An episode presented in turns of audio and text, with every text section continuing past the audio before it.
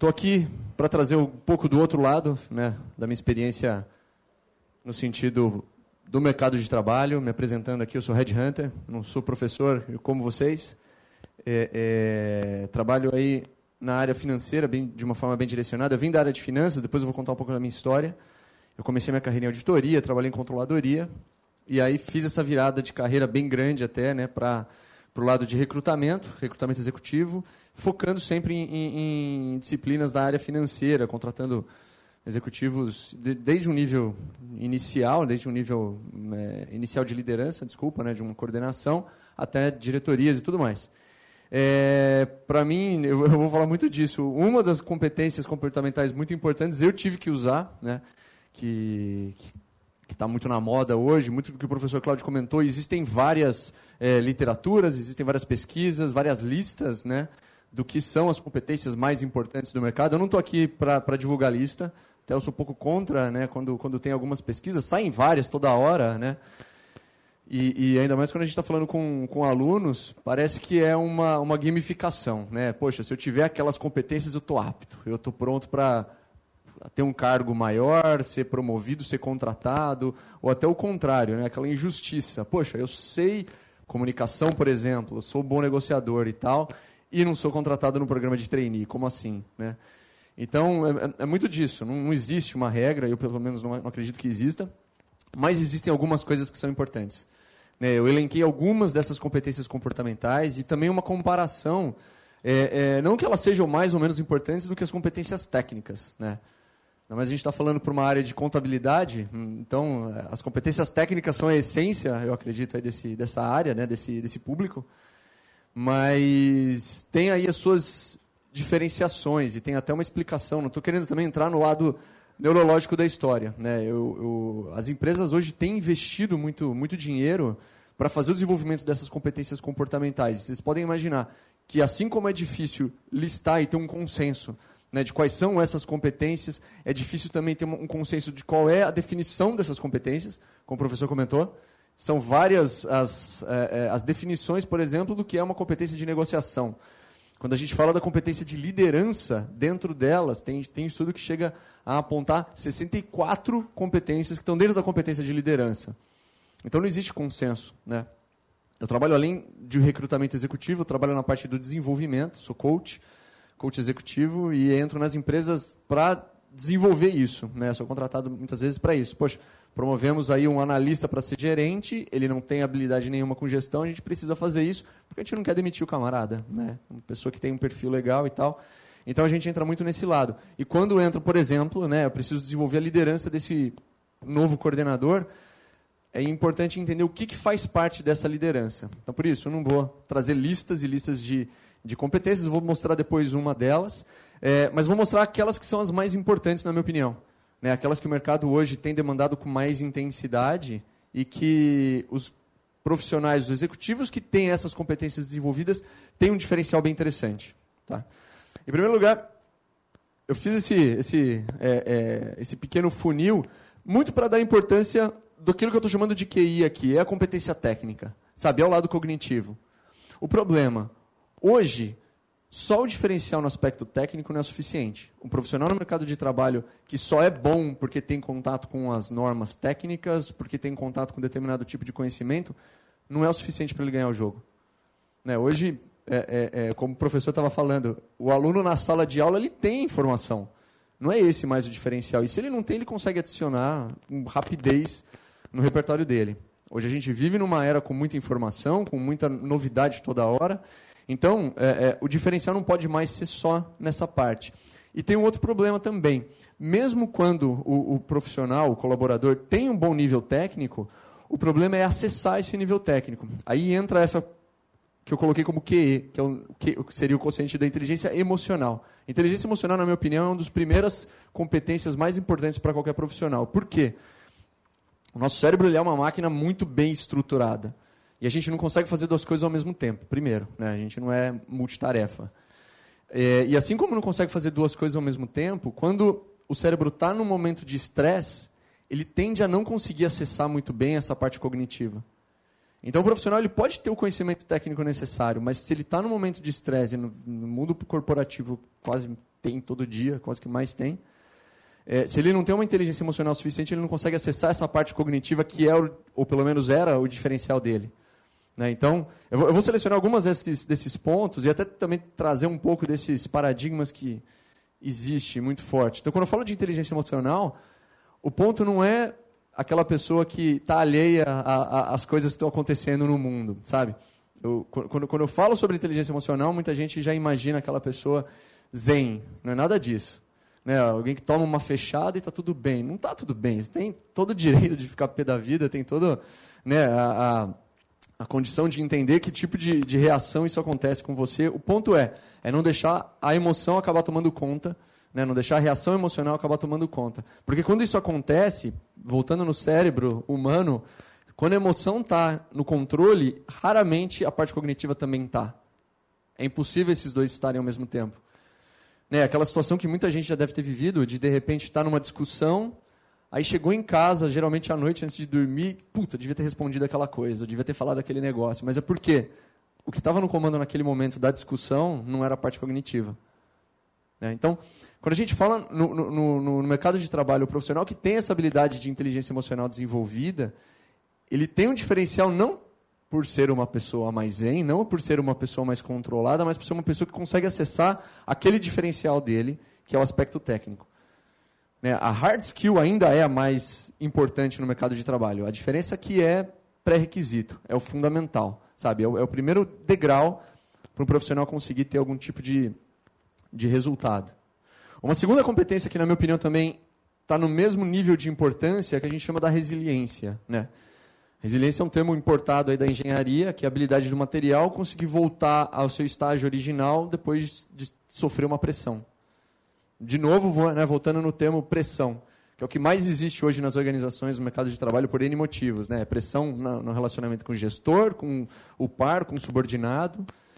É, eu acredito que vocês devem viver isso constantemente. Os alunos, poxa, tem a pressão de ter que entregar um trabalho, um trabalho de de conclusão de curso, algo importante dessa forma. Então, é uma, é uma, é uma competência importante justamente por esse, por esse aspecto. Como, como que o, o colaborador, o profissional, enfim, o aluno, ele tem essa condição é, de não ser influenciado por esse por esse estresse, de conseguir utilizar aquele diferencial que ele tem do aspecto cognitivo. O problema da resiliência é que no mercado de trabalho a gente encontra três perfis de reação frente a um estresse, frente a um desafio, a um problema e tudo mais. Tem três tipos de, de perfis que são mais comuns. O primeiro é aquele que desiste. Né? Então, o exemplo que deram agora sobre os trabalhos achei interessante. Um dos motivos, né, eu estava com a minha opinião ali formada do motivo do porquê os alunos não têm esse, esse interesse tão grande de fazer um trabalho desse, multidisciplinar, eu acredito que seja justamente porque é difícil. É, não deve ser fácil, realmente. É, é, é muito mais fácil estudar para uma prova, virar à noite, cafezão e bora, do que você fazer um trabalho que envolva é, o relacionamento com outras pessoas. Faz sentido não? De ser a, a, dificuldade é um grande ponto. Uma pessoa com baixa resiliência simplesmente desiste. Né? Uma pessoa com baixa, baixa resiliência tem aquela, aquela reação do que outro professor comentou também. Poxa, não, isso daqui não vai funcionar. Sempre foi assim isso não vai mudar. Sinal de baixa resiliência. É uma pessoa que talvez tenha uma baixa habilidade de resiliência desenvolvida. Né? Um outro tipo de reação é a pessoa que vai lá e enfrenta, é o alpinista. Né? Aquela pessoa que, quando um nível de resiliência alto, poxa, o desafio é grande, o trabalho é complicado, eu vou lá e faço, porque eu sei que eu vou crescer. Essa é uma visão importante. O porquê que o camarada está fazendo isso? Ninguém escala uma montanha porque é legal, mas é porque no final dessa escalada vai ser melhor. Talvez esse seja um motivo, inclusive, para ajudar nesse, nesse convencimento. Minha opinião também, tá? Eu sei que você não perguntou, mas eu estou dando aqui de qualquer maneira. É, para o mercado de trabalho, de fato, o colaborador, o aluno que já tem essa habilidade de trabalhar em equipe, de desenvolver um, um, projeto, de poder interagir com pessoas, uma hora sendo líder, outra hora sendo liderado, ele com certeza tem um super diferencial, que ele simplesmente tendo uma nota 10 na prova, na, na, na média de todas as, as matérias, ele não teria. Né? Mas é difícil pra caramba fazer o projeto. Então ele tem que ter a clareza do resultado que ele vai ter no próximo passo. É, e o terceiro tipo de reação comum, eu chamo de campista. É aquele cara que chegou no pé da montanha, vai fazer aquela escalada, puta, é difícil pra caramba, tem uma galera desistindo. Vamos ficar aqui para ver o que, que vai acontecer. O grande problema é 80% do mercado de trabalho. É aquela reação que talvez vocês tenham ouvido demais nesses últimos anos. O mercado está complicado, né? Vamos ver como é que vai ser a eleição. Esse ano é de Copa do Mundo, não vai acontecer nada. Esse ano não sei o que, que vai acontecer, reforma tributária, reforma de previdência. Vamos esperar para ver o que, que vai acontecer. É o tipo de, de reação da maior parte do mercado de trabalho hoje. A vantagem é um tipo de profissional que pode ser muito bem. A vantagem ou desvantagem, né? A vantagem é que você consegue levar ele para um lado, a desvantagem é que ele pode ser levado, levado para o outro. Mas aí está justamente trabalhando essa, essa habilidade de resiliência. Todas as habilidades comportamentais, a forma do desenvolvimento dela não é tão fácil, não é tão claro. Assim como já não é claro determinar quais são as características dessas habilidades, também não é uma coisa tão fácil avaliar primeiro. Né? Uma organização, na hora de avaliar se um profissional tem isso daí, não está no, no currículo. É, como é que você vai, vai pedir referência? Tudo bem, quem vai referenciar está enviesado. É uma coisa super subjetiva de você conseguir dizer se o profissional é uma pessoa resiliente, é uma pessoa com inteligência emocional. Talvez a pessoa teve algum episódio de descontrole vai ser rotulado como uma pessoa né, que não tem essa habilidade de inteligência emocional bem feita, por exemplo. Ou alguém que teve alguma dificuldade que não conseguiu superar. Ah, não é uma pessoa resiliente porque ela desistiu em uma situação. É muito difícil, percebe? E olhando para a organização assim como ela está investindo muito para fazer esse desenvolvimento, ao mesmo tempo ela tem essa dificuldade de trazer a pessoa pronta de fora. A minha opinião, melhor oportunidade de um profissional poder desenvolver isso, talvez não seja nem dentro da sala de aula, mas seja no ambiente acadêmico com toda certeza. Participar de empresa júnior, participar, participar de grêmio estudantil, de qualquer outro tipo de, de é, é, atividade extracurricular. Pro, o próprio trabalho, né, é, eu acredito que seja uma excelente ferramenta porém deve ter esse, esse, é, é, essa clareza para todo mundo que ele vai ter o desenvolvimento e isso vai ser benéfico para o mercado de trabalho. Esse aqui eu trouxe, né? Falei que não ia trazer lista, eu trouxe essa. Que é uma lista bem famosa, um, um, trabalho do Fórum Econômico Mundial, que ele lista as 10 principais competências. Foi um trabalho que ele fez uma comparação de 2015 para 2020. Eu vou passar rapidamente em cada uma delas, só para dar um, um, elemento né, do que, que. traduzir um pouco mais do que, que é isso e o que, que isso tem impactado no mercado de trabalho. E o que, que eu acho interessante, até na comparação que ele faz de uma lista com outra, tem elementos que saem, como, por exemplo, a escutativa está presente nessa lista de 2015 e não está na de 2020. Quer dizer que ela não é importante? Lógico que é. Inclusive, é uma das habilidades mais importantes dentro da competência maior de liderança, mas isso é outra história. É, o que, que, é um ponto importante, e, e para mim faz todo sentido estar em primeiro lugar? Habilidade de resolver problemas complexos. É o ambiente corporativo, é o ambiente, é o mundo que a gente está vivendo hoje. Tem muita novidade o tempo todo.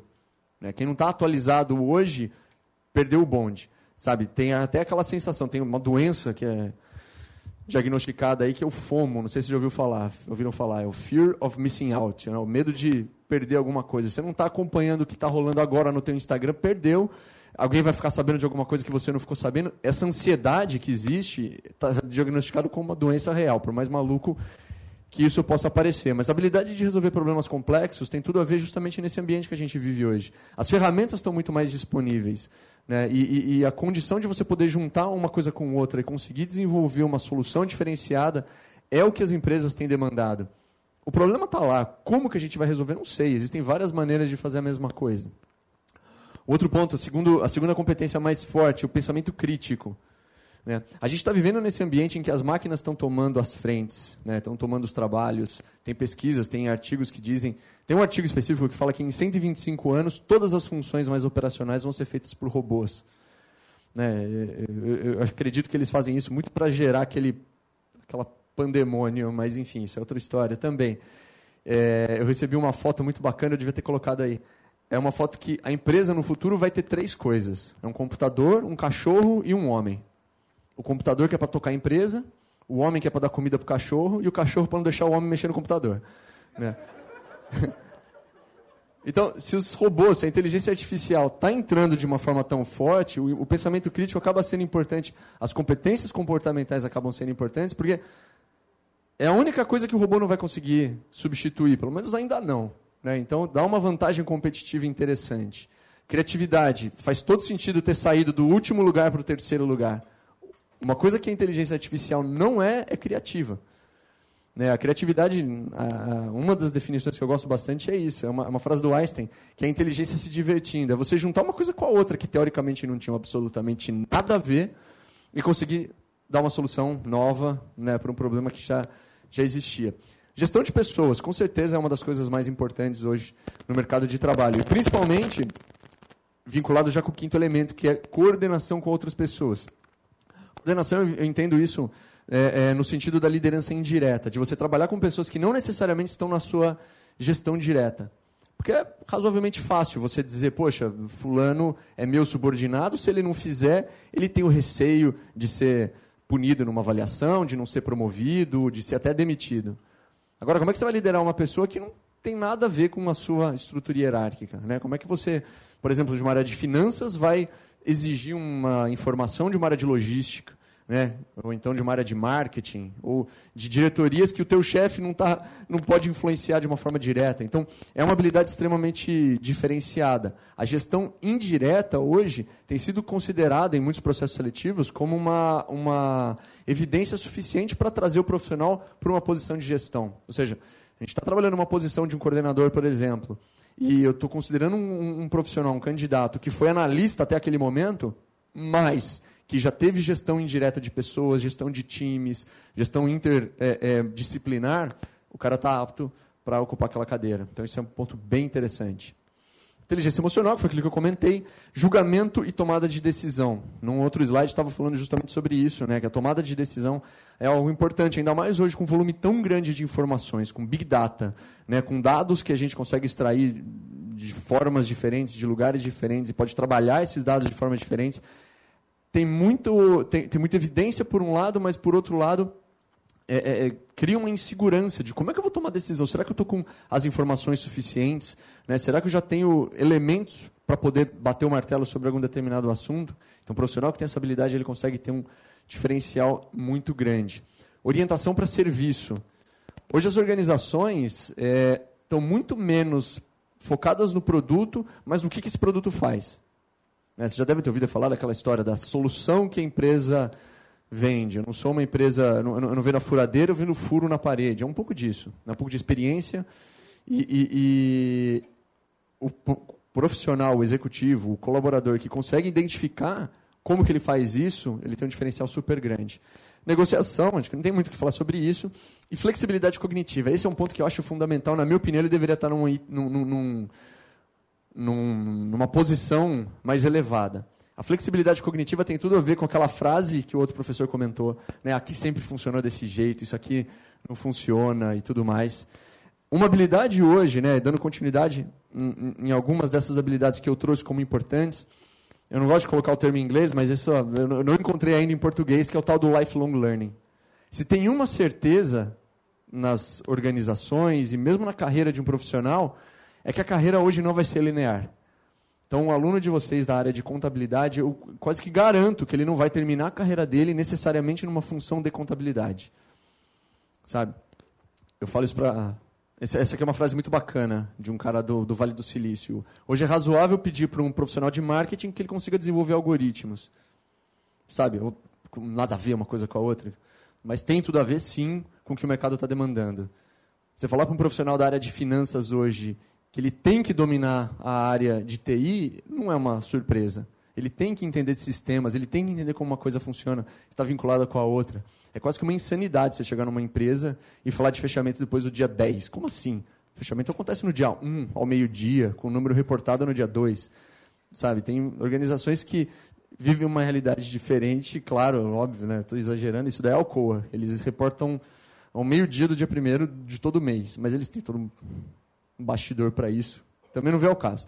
É, eu falo que esse é, o, é, a é característica de que vai ser a carreira de qualquer profissional. Sabe, é um, é um monstro, é o Frankenstein. É um, é um perna de um lado, o nariz de outro, a cabeça de outro. Comecei numa área de finanças, depois vou me desenvolver como gestor, depois vou atuar numa área de marketing, vou atuar por um tempo em, em, em logística para entender operação, para depois voltar e poder ser um CFO mais experiente, e depois vou fazer um, um projeto fora do Brasil, atuando em outras culturas. Aliás, esse é um outro elemento bastante importante. Eu coloquei como uma competência. Eu vi esses dias, pela primeira vez, o termo inteligência cultural. Tem muito a ver com o lado da diversidade. E, e, e diversidade, na minha opinião, é muito mais que colocar uma bandeirinha de arco-íris né, no logo da empresa, no LinkedIn, sabe? É, diversidade vai além da questão de gênero, vai muito mais, hoje principalmente, com relação às diferenças de geração. Os exemplos que foram dados é, é, pelo professor Rodrigo, não é? Enfim, da, Uni, da Unifeob, eu achei bem interessante. A diferença de gerações hoje é um maior desafio dentro das organizações. Para começar, não estou nem falando de questão de previdência, mas as pessoas vão trabalhar até muito mais tarde. Isso é fato. Porque vão viver até muito mais tarde também. Né, a gente imagina que daqui a alguns anos você vai conviver na mesma organização. Aquele estagiário de 20 anos, recém-formado ou ainda na graduação, e um executivo de 100. Porque ele vai viver até 120, ele vai trabalhar até os 100 ou até mais. E como que você vai colocar pessoas de origens e de cabeças e de elementos culturais tão diferentes convivendo no mesmo ambiente, convivendo no mesmo projeto. Né? Então, esse é uma, é uma habilidade das mais importantes, na minha opinião. E a inteligência cultural também vai no sentido de organizações diferentes.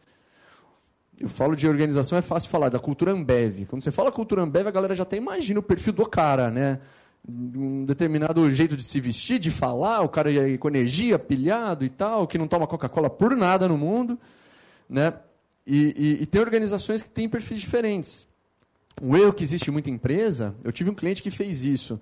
É uma empresa, enfim, grande, é, e eles queriam construir uma área de recursos humanos. Fernando, quero contratar o RH da Ambev. Massa, legal. Deixa eu te falar, você não é Ambev, sabe? Você não, tem as coisas que a Ambev tem. Você pode trazer esse camarada da Ambev, você vai botar esse cara aqui dentro, ele vai falhar. Sabe? Porque ele não tem uma estrutura que vai permitir que ele consiga desenvolver a, a, as rotinas dele, não tem processos bem estruturados, não tem um modelo cultural de outras pessoas. Ele sozinho não vai fazer nada. Agora, se você quer fazer essa transformação, aí um negócio muda. Né? E, e, um outro ponto importante quando a gente fala de diversidade é até diversidade cultural, de, de países diferentes. Isso hoje é algo cada vez mais comum. Né? Não estou nem falando no ambiente das empresas multinacionais, mas das novas multinacionais. Hoje, quando a gente fala de multinacional, é fácil. Empresa americana, empresa europeia, alemã, Itália, França. Beleza. E da China? Como é que é a cultura chinesa? Sabe? Como é que é a cultura tailandesa? Como é que são as novas potências, os, países, os novos países emergentes? A cultura indiana, que está entrando muito forte. É extremamente diferente. A questão religiosa já é extremamente diferente da nossa, que a gente está acostumado. E fazer um profissional desempenhar bem num ambiente cultural diferente é extremamente complicado. Como que desenvolve isso? Na prática.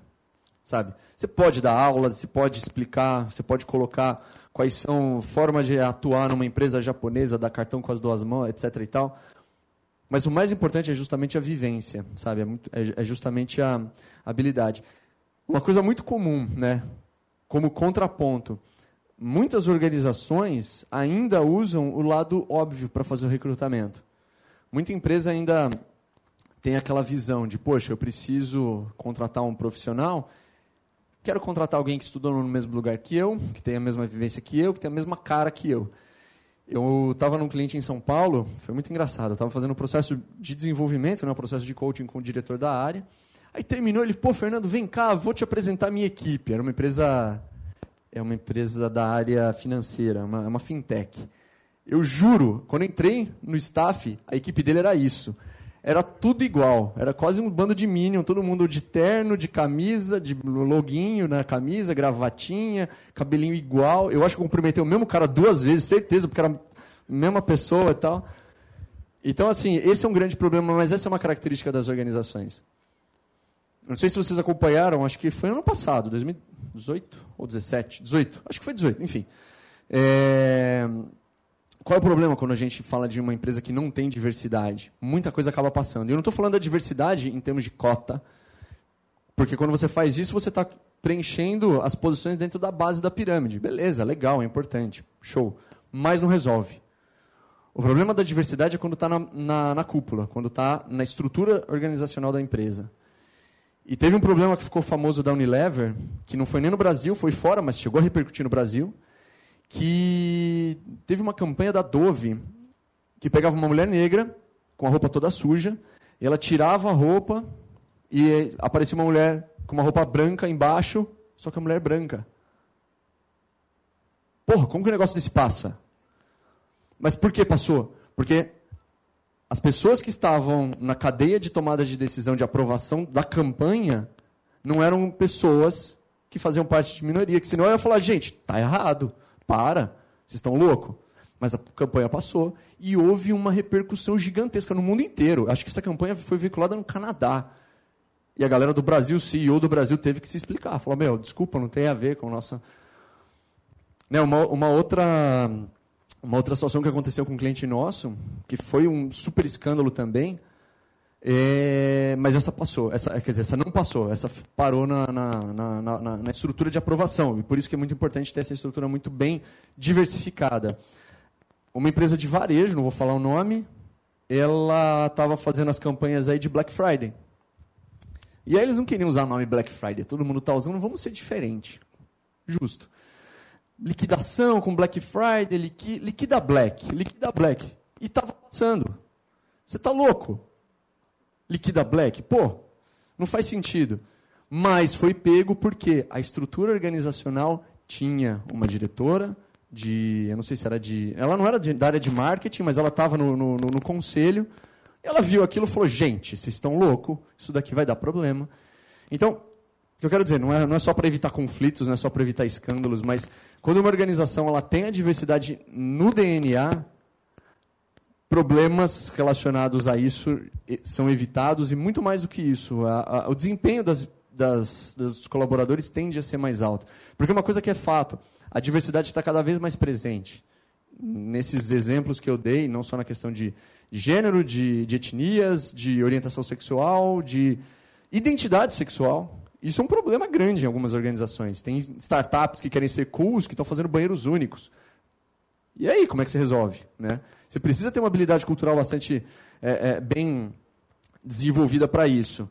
Um outro ponto, uma outra habilidade, estou até acelerando um pouco para depois a gente.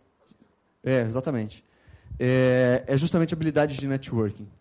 Eu converso todos os dias com executivos e se tem um ponto em comum com as pessoas de maior sucesso, todas elas têm uma rede de contatos forte.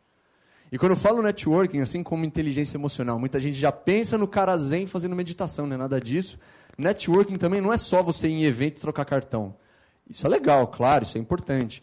Mas networking, a essência, né, a, a, a palavra networking tem muito mais a ver com você desenvolver uma rede de contato. Quando eu falo sobre networking, a primeira coisa que eu falo, velho, vamos traduzir, vamos falar em português. E quando você fala pensar na sua rede de contato, e pensar em estratégias que você pode fazer para desenvolver essa sua rede de contato fica muito mais fácil. Né? E, e, essa é uma habilidade que começa na graduação. Eu não sou a pessoa mais desenrolada, não fui o aluno mais desenrolado. Muitos dos meus contatos hoje, porém, são ex-alunos, são ex-colegas, são até ex-professores meus, que de alguma forma eu consegui manter um bom relacionamento ao longo do curso, ao longo da minha vida profissional. E aí eu fui percebendo que existem algumas características em comum entre essas pessoas que conseguem ter bons resultados de networking eu fui tentando replicar. Né? Eu fui tentando modelar e falar, poxa, isso daqui faz sentido, isso aqui não faz sentido. Existem três eh, princípios muito fortes, três fundamentos muito fortes, que foi, na verdade, a melhor definição de networking que eu já vi. Networking, na essência, é você desenvolver relacionamentos para que você consiga atingir seus objetivos através da colaboração. E esses são os três pontos, para mim, são mais importantes. Ou seja, quando você pensa em networking, para de pensar em evento, mas pensa em desenvolver relacionamento. Relacionamento de verdade, relacionamento genuíno. Em que você consiga ajudar. Colaboração tem a ver com isso. Colaborar, trabalhar junto. Né? E que você consiga atingir seus objetivos. Esse é um outro ponto importante. Dá um passo antes. Se o teu objetivo, por exemplo, é, é, é sei lá, arrumar um novo emprego, qual é o processo que precisa ser cumprido para que esse novo emprego aconteça? Você tem que ter contato com as pessoas que são tomadoras de decisão, beleza. Então, como que eu consigo desenvolver relacionamento com os tomadores de decisão de uma forma colaborativa? E essa habilidade é, é, é algo que eu vejo que faz uma diferença gigantesca. De repente, é algo para ser provocado nos alunos hoje. Independente do nível que estão, se são alunos de graduação, de pós-graduação, mestrados, mestrandos, doutorandos e tal, porque as pessoas de mais sucesso que eu já vi ao longo da minha carreira são pessoas que, de alguma forma, se ajudaram. E não se ajudaram no sentido também de favorecimento, sabe? De QI. Ah, foi uma indicação do fulano, então a gente contrata. Pelo amor de Deus, lógico que não. Mas é aquela situação, se você está precisando de alguma coisa, é muito mais fácil você pedir uma ajuda para alguém. E para você conseguir desenvolver esse relacionamento com uma pessoa, é muito mais fácil você conseguir através de uma ajuda. Fulano, olha, estou oferecendo algo para você, estou te. Enfim, tentando ajudar num problema, numa necessidade que essa pessoa tenha. Né? Essa, na minha opinião, talvez seja a competência é, mais, mais delicada né, de ser desenvolvida, porque justamente muita gente que precisa ter um networking desenvolvido se sente travado por não gostar de ir em eventos, até tudo bem, mas se sente travado também por ser mais introvertido. Quantas vezes já não ouvi esse tipo de situação? Fernando, eu não, não tenho um networking tão forte porque eu sou uma pessoa tímida. Bem, até aí não estou não tô julgando, mas isso não é um, um, não deveria ser, na verdade, um problema. Porque, pegando esse, esse, essa definição que eu falei, construir relacionamento através da colaboração, tentar entender qual é o problema da outra pessoa para poder ajudar de alguma forma. Concorda que uma pessoa tímida tem muito mais chances de ter resultado com isso do que aquela pessoa mais extrovertida, que fala pelos cotovelos, né, que está pensando nele mesmo antes de pensar no outro. Então, se você tem aquela condição de ouvir, cara, quais são os seus desafios, seus problemas, seus projetos, como que eu posso te ajudar? Como que eu posso ajudar? Se você usar essa palavra mais vezes nas conversas, nas interações, você pode ter certeza que essa habilidade de networking já desenvolve automaticamente. Cara, como eu posso te ajudar? O que está rolando com você? É, e a gente pode ajudar o outro de várias maneiras, mas pelo menos de duas. Com aquilo que vocês sabem, com os seus conhecimentos, com as suas habilidades, e com a sua própria rede. Putz, eu estou com um desafio, cara, eu não sei como que você pode fazer isso, mas eu conheço alguém. Professor Cláudio, estou organizando um evento, um projeto tal. Eu não sei dar palestra sobre isso, mas eu conheço um cara da Price, da Ernest, da Deloitte, sei lá da onde, que eu posso indicar e o cara vai conseguir te resolver o problema, sabe? É esse o grande, a grande essência do network. Então, mais recapitulando, o que, que eu queria passar nesses pontos todos? Depois eu conto a minha história. Quando a gente olha para a questão das competências comportamentais, as duas mais essenciais, na minha opinião, é a inteligência emocional e a resiliência. E elas andam junto com o lado cognitivo, porque elas ajudam a acessar o lado cognitivo.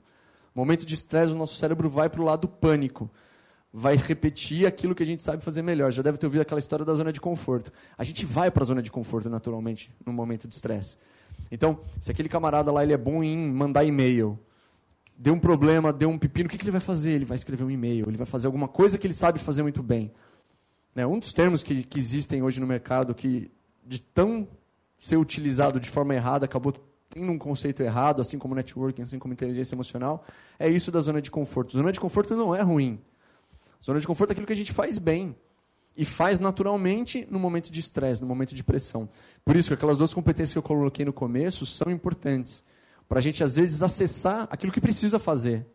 Sabe? Não no automático, não no piloto automático, não na zona de conforto. Em seguida, eu passei aquela lista mais para ilustrar o que, que hoje a gente tem ouvido, mais para colocar um direcionamento. Por exemplo, naquela lista eu não estou falando de comunicação, mas é claro que comunicação é um elemento importante. É claro que liderança hoje é um elemento importante. Mas o que quis fazer de provocação, a liderança indireta talvez seja bem relevante também. Sabe? É, e coloquei essas últimas, esses últimos pontos também. O lifelong learning, é, na minha opinião, é algo que está fazendo a diferença hoje no mercado de trabalho. O profissional que sabe que precisa se desenvolver constantemente ao longo da vida é o profissional que vai ter um diferencial é, é, na carreira dele, né?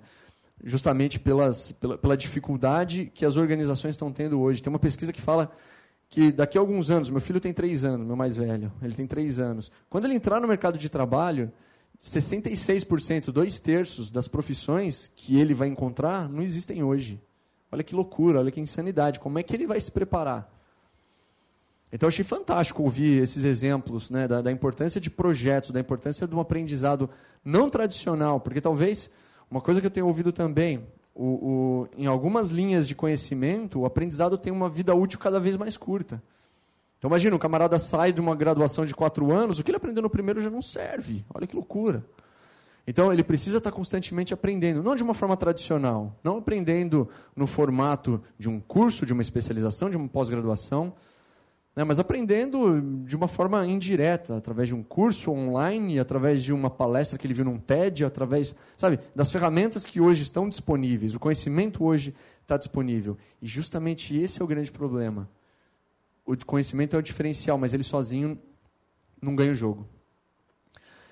E quem sou eu aí? Que que eu, por que, que eu estou falando tudo isso? Né? Contando rapidamente a minha história. Eu comecei minha carreira na área de finanças, sou administrador de formação. Comecei na Procter Gamble em controladoria, era o meu sonho na graduação, eu queria trabalhar em finanças. Comecei na área de finanças na Procter, falei, pronto, estou feito, vou me aposentar aqui. Achei uma merda. Aí, conversando com alguns amigos, amigos do meu pai na época, me falaram, cara, você quer aprender e ficar bom na área? Vai para uma Big Four. Aí consegui, passei na Ernest, Passei dois anos fantásticos, lua de mel, mas chegou uma hora que minha vida pessoal foi um pouco para o ralo. Aí eu falei, não, não é isso que eu quero, eu, não, não, não, não, é meu, não é meu mundo. Aí foi muito bacana, eu passando por processos seletivos, mandando currículo para Deus e o mundo, uma coisa que eu me dava bem na auditoria era justamente essa interação com as áreas, né? fazer os walkthroughs, fazer teste de processo, entrevistar a área para entender que, como é que os controles eram feitos, eram controlados e tal. É, é, aquilo para mim era muito interessante.